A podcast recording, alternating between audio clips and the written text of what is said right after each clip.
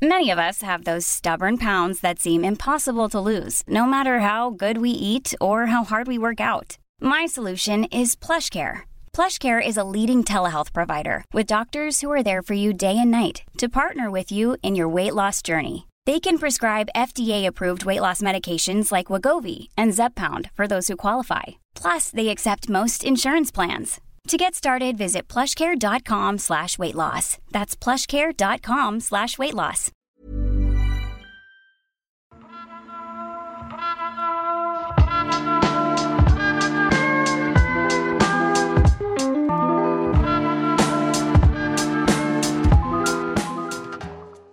Hey Greg, tu sais ce que c'est aujourd'hui?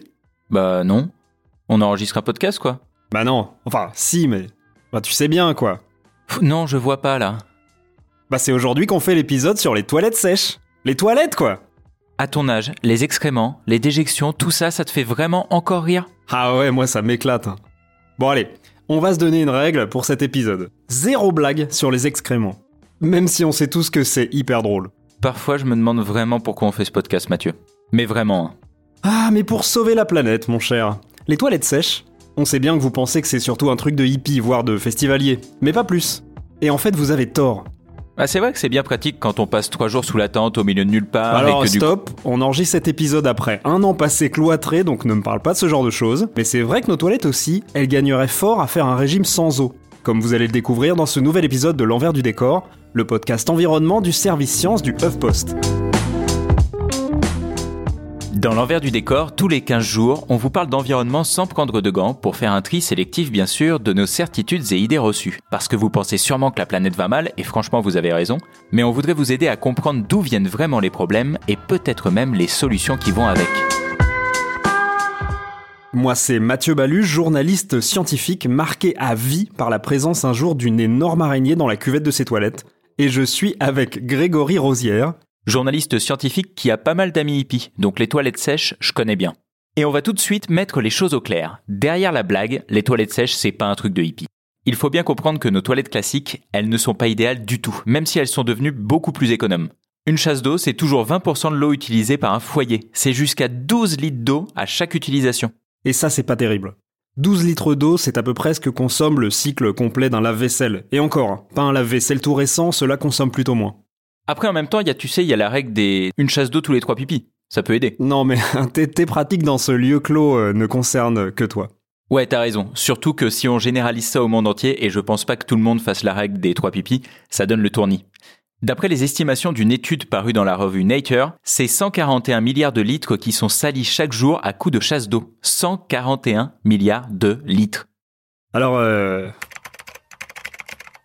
Ça fait 141 millions de mètres cubes, si si, j'ai calculé de tête. C'est à peu près la taille d'un très gros lac de barrage, dans lequel, euh, bah, on irait tous faire nos besoins en se tenant la main, quoi. Ça, c'est une belle image. Enfin bref, c'est surtout un lac de barrage ensuite qui se déverse dans les égouts, puis qui irait se répandre dans nos rivières et dans les cultures, et ça, bah c'est vraiment pas terrible. C'est pas terrible, même quand c'est traité par les stations d'épuration? Voilà, va pas trop vite, il y a le script là, c'est plus tard qu'on en parle de ça. Ah oui. Mais dis-toi que malgré nos systèmes modernes, c'est loin d'être parfait. Un seul mot pour te donner envie d'écouter la suite. Poisson hermaphrodite. Bon, ça fait deux mots, mais franchement, c'est accepté. Donc nos chasses d'eau, elles utilisent plein d'eau, elles polluent, ok, mais avant de parler des toilettes sèches, on va mettre quelque chose bien au clair aussi. Nos toilettes, très imparfaites, elles sont infiniment mieux que pas de toilettes du tout. Mais tellement. Parce que ça vaut le coup de le rappeler. Les deux tiers de l'humanité, donc 4 milliards et demi de personnes, n'ont pas accès à des toilettes connectées à des égouts ou à une fosse septique. Et ça, c'est un énorme problème de santé publique. Bah c'est clair, parce qu'en fait ces matières fécales qui ne sont pas gérées, qui sont pas contrôlées, qui sont pas assainies, bah elles se mélangent souvent à l'eau qu'on boit. Et ça c'est dramatique pour la diffusion des maladies. Hépatite A, choléra, polio, les enfants en bas âge sont les plus touchés. L'ONU a calculé qu'en améliorant l'accès à l'eau et à l'assainissement, on éviterait la mort de près de 300 000 enfants par an. Voilà. C'est ce bilan absolument dramatique qui a poussé plein d'associations à tenter d'apporter des toilettes là où il manque parfois les infrastructures les plus basiques. Et on arrive à nos toilettes sèches.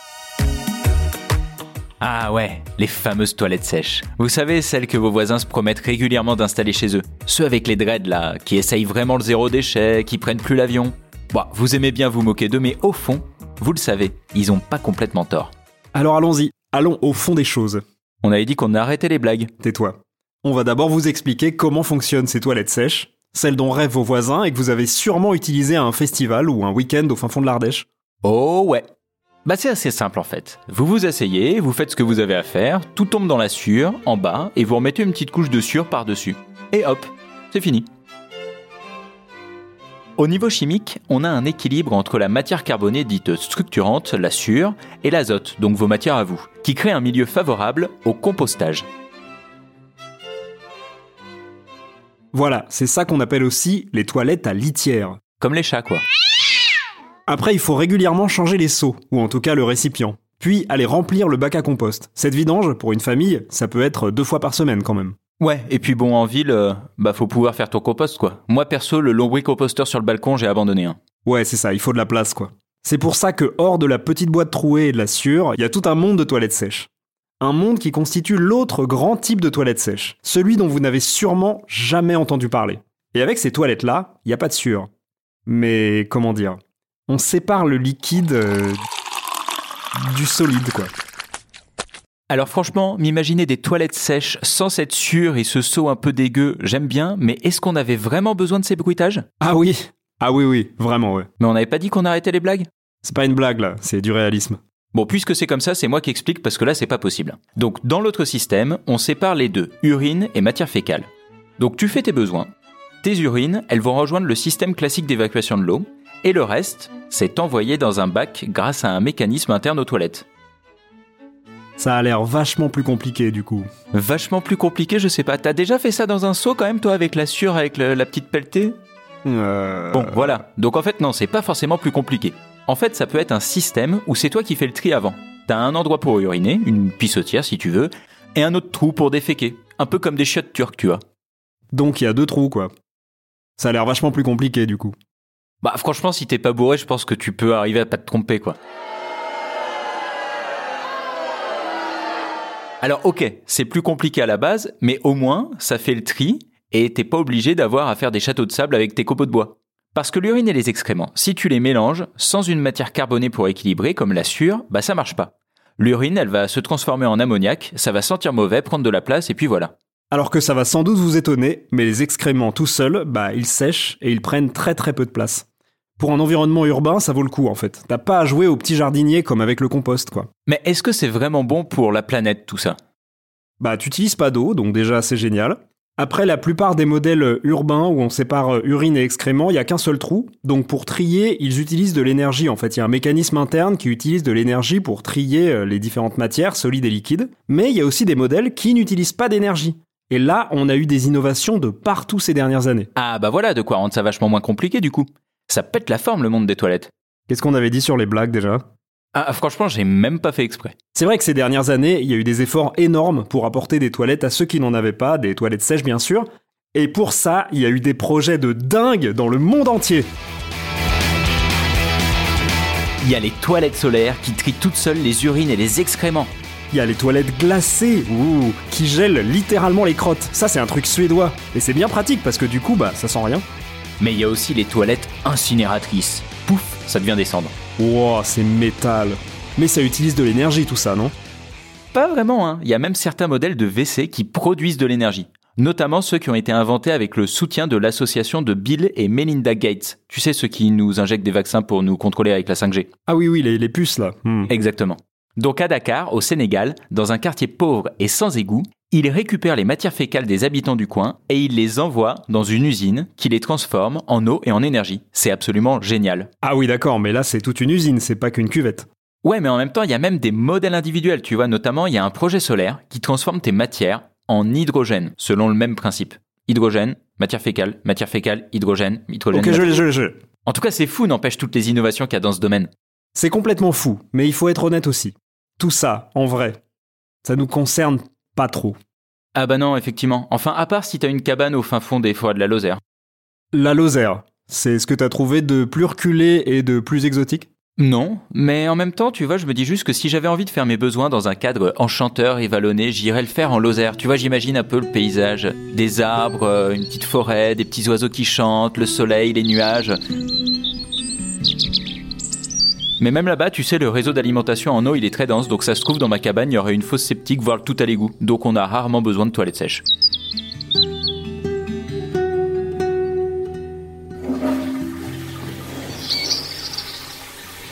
J'avais réservé un truc en Lozère, mais je crois que je vais annuler en fait. Enfin bon, tu te trompes un peu. Évidemment, on n'est pas dans la même situation que certains pays en voie de développement. On a en France un système de traitement des eaux usées qui fonctionne et qui fonctionne plutôt très bien. Ça nous permet d'avoir de l'eau en abondance et partout, ou quasiment partout. C'est carrément formidable. Bah ouais, c'est quand même chouette, non? Mais ça n'empêche pas qu'il y aurait aussi une révolution des toilettes à faire ici. La révolution des toilettes. Et on coupe la tête de qui du coup? Eh ben, on coupe la tête à l'idée que nos excréments seraient juste des ordures. Regarde, aujourd'hui ton colombin, une fois la chasse tirée, il file droit vers la station d'épuration, où il rejoint les eaux usées domestiques et les eaux de pluie recueillies par le tout à l'égout. Tout ça, ça forme une masse plutôt sympa qui est traitée dans des grands bassins où des bactéries font le boulot pour dégrader tout ça et absorber la pollution. L'eau, elle est traitée et filtrée, puis elle repart dans la nature, et le gros tas de matière dégradée, il forme ce qu'on appelle les bouts d'épuration. Ces bouts d'épuration, elles sont soit brûlées, soit en grande majorité répandues sur les champs. Donc voilà, c'est nickel, non? Bon, ok, on utilise de l'eau, comme on le disait tout à l'heure, mais de l'autre côté, on recycle les matières fécales pour fertiliser, donc c'est super. Eh ben non, parce que ces bouts, en fait, euh, elles sont pas top. T'es en train de dire que c'est de la merde ce truc? Elles sont interdites d'utilisation dans l'agriculture biologique. Elles sont aussi interdites par certains labels, comme le fameux label rouge par exemple. Le saucisson label rouge est à seulement 2,89€. Le problème avec ces bouts, c'est que comme on mélange un peu tout, malgré les stations d'épuration, on retrouve des micropolluants en faible quantité comme le bisphénol A. Et il y a un autre problème, en plus des bouts, l'eau rejetée dans les rivières, bah elle a souvent un excès d'azote, et ça c'est notre urine qui en est responsable. Hmm, Ok, et c'est grave l'azote? Bah tu vois les algues vertes Ah, ouais, donc c'est grave. Bah voilà. L'azote et d'autres nutriments, en fait, ça bouleverse l'équilibre des rivières.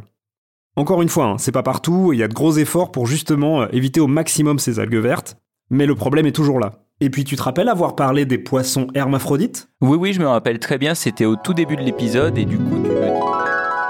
Un seul mot pour te donner envie d'écouter la suite. Poisson hermaphrodite. Il faut vraiment que t'arrêtes de faire ça. Promis, j'arrête. C'est pas vrai, j'arrêterai pas.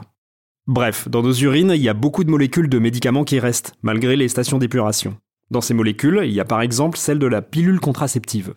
Laisse-moi deviner. Le résultat, c'est que dans les fleuves et les rivières, il y a beaucoup plus de poissons mâles avec des organes génitaux femelles, je suis sûr. Bah voilà. Yes D'après une étude de 2017, c'est le cas de 20% des poissons d'eau douce britanniques. Donc si je résume, l'eau traitée, elle est pas toujours parfaite pour notre écosystème, et en plus de ça, les bouts d'épuration, c'est pas top du tout. On peut le dire.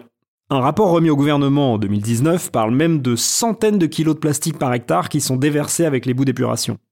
Alors qu'à l'inverse, utiliser nos rejets, ça pourrait être incroyablement rentable. Et là je vais t'étonner, mais c'est de notre urine dont il s'agit. Alors moi je pensais qu'on allait parler de fumier, mais là notre urine, qu'est-ce qu'elle a notre urine? Eh ben elle est constituée de phosphore, d'azote et de potassium, et ça ce sont tous les éléments d'un engrais minéral. Ouais, enfin si c'est pour nous dire qu'il faut faire pipi dans les plantes vertes, franchement il n'y a pas besoin d'un podcast. Hein. Non, non, mais c'est beaucoup plus sérieux. hein. Dis-toi que depuis 2017, il y a un programme en Ile-de-France pour voir comment on pourrait récupérer l'urine des Parisiens pour nourrir les cultures. Comme on le faisait avant, quoi. Et à Paris, c'est tout un quartier pas loin de Montparnasse qui va bénéficier de toilettes avec séparation des urines pour les réutiliser. Encore faudrait-il que les Parisiens arrêtent de pisser dans la rue. On est bien d'accord. T'en parles au futur, ça veut dire que c'est prévu pour quand? Écoute, c'est en pleine construction. 600 logements en tout, hein. D'accord. Et du coup le solide, euh, enfin le reste quoi, on en fait quoi? Ah bah lui il sera évacué de manière traditionnelle, hein, avec une bonne vieille chasse d'eau. En vrai, hein, c'est très compliqué d'organiser des toilettes sèches à très grande échelle. Alors ça c'est clair que c'est un peu plus facile en Lozère, même les plus enthousiastes sur le sujet le savent bien. À Bordeaux, il y a un projet pilote avec des habitations dans le centre-ville qui viennent de passer aux toilettes sèches. Un modèle simple, hein, avec un trou unique, de la sueur, tout ça, tout ça. C'est le premier réseau urbain de toilettes sèches de France. Mais même eux, ils te disent que c'est un gros boulot d'organisation et de maintenance. C'est sûr que gérer la récupération soi-même, euh, puis le transport vers des composteurs... euh, Voilà, il faudrait que ça soit géré dès la construction du bâtiment, que les villes mettent en place des filières avec des camions, des transports, enfin, honnêtement, même s'il y a des expérimentations, c'est pas demain la veille que les toilettes sèches vont se généraliser. Pourtant, ce serait super utile. En revanche, il y a peut-être de quoi limiter dès maintenant les dégâts au niveau de l'utilisation de l'eau. Figure-toi que dans plusieurs pays, notamment dans le nord de l'Europe, ça t'étonnera pas, on réutilise les eaux usées domestiques pour les toilettes plutôt que gâcher de l'eau potable. Ah ouais, l'eau polluée par nos activités du genre lave-vaisselle, lave-linge. C'est ça qu'on appelle l'eau grise. C'est ça, l'eau grise. Et ça fait partie des pistes de réflexion en France pour économiser l'eau. En 2015, l'ANSES, donc l'Agence nationale de sécurité sanitaire, a rendu un rapport sur la question. Et en 2021, un décret va commencer à ouvrir la porte à une expérimentation pour utiliser nos eaux usées, notamment dans nos toilettes. Ouvrir la porte pour une expérimentation dans le futur. Ah bah oui. Ça me semble vachement embryonnaire encore. Aucun doute, ça l'est. Mais le projet de décret s'écrit dans le cadre d'une consultation publique. On vous met bien sûr le lien dans la description. Donc, il est au moins possible d'y faire quelque chose, en tout cas de donner son avis. Eh mais ça me rappelle, je crois que dans nos locaux, il y a marqué qu'on doit pas boire l'eau des toilettes. Alors, je t'avoue que ça m'est jamais venu à l'idée, mais peut-être que c'est de l'eau grise. On va vérifier ça. En tout cas, tout ça, ça fait pas des toilettes sèches. Ça fait pas des toilettes sèches, mais déjà elles seront un petit peu moins mouillées quoi. On avait vraiment dit qu'on évitait les blagues. Ah, tu m'as cherché. hein.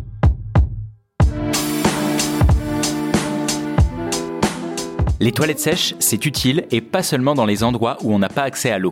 Même si nous avons la chance d'habiter un pays où l'eau est à la fois abondante et traitée, il est temps de recommencer à voir nos excréments comme une richesse. Le tout à l'égout, on n'est pas prêt de s'en passer et franchement c'est tant mieux. Mais comme dans d'autres secteurs, on est en train de redécouvrir que certaines pratiques avaient du bon. Valoriser nos déjections pour qu'elles aillent fertiliser nos cultures sans être mélangées avec du plastique par exemple. Après, soyons francs. Tant que les infrastructures ne sont pas en place, c'est une pratique individuelle qui demande une certaine abnégation. Abnégation c'est vraiment le mot, ouais. Mais au moins maintenant vous pouvez participer au débat en connaissance de cause et rêver à des lendemains meilleurs lorsque vous passez du temps sur le trône. C'est sur ces belles paroles qu'on se quitte. N'hésitez pas à partager ce podcast avec votre copine hippie ou pourquoi pas avec le type à côté de vous à l'urinoir. Si cet épisode vous a plu, abonnez-vous sur votre appli de podcast préféré et laissez-nous un commentaire, c'est gratuit et ça vous permettra de trouver le temps moins long quand vous serez aux toilettes. Vous pouvez aussi nous envoyer un mail, l'adresse c'est l'envers du décor at huffpost.fr. À la prochaine!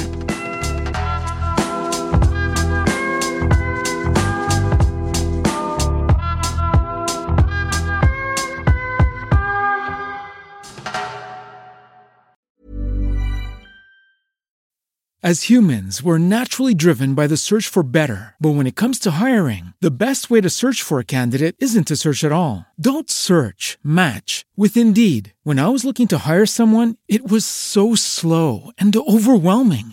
I wish I had used Indeed. If you need to hire, you need Indeed. Indeed is your matching and hiring platform with over 350 million global monthly visitors, according to Indeed data, and a matching engine that helps you find quality candidates fast. Ditch the busy work. Use Indeed for scheduling, screening, and messaging so you can connect with candidates faster. And Indeed doesn't just help you hire faster. 93% of employers agree Indeed delivers the highest quality matches compared to other job sites, according to a recent Indeed survey. And listeners of this show will get a $75 sponsored job credit to get your jobs more visibility at Indeed.com slash podcast. That's Indeed.com slash podcast. Terms and conditions apply. When you need mealtime inspiration, it's worth shopping Kroger, where you'll find over 30,000 mouth-watering choices that excite your inner foodie. And no matter what tasty choice you make, you'll enjoy our everyday low prices, plus extra ways to save, like digital coupons worth over $600 each week. You can also save up to $1 off per gallon at the pump with fuel points. More savings and more inspiring flavors make shopping Kroger worth it every time. Kroger, fresh for everyone. Fuel restrictions apply.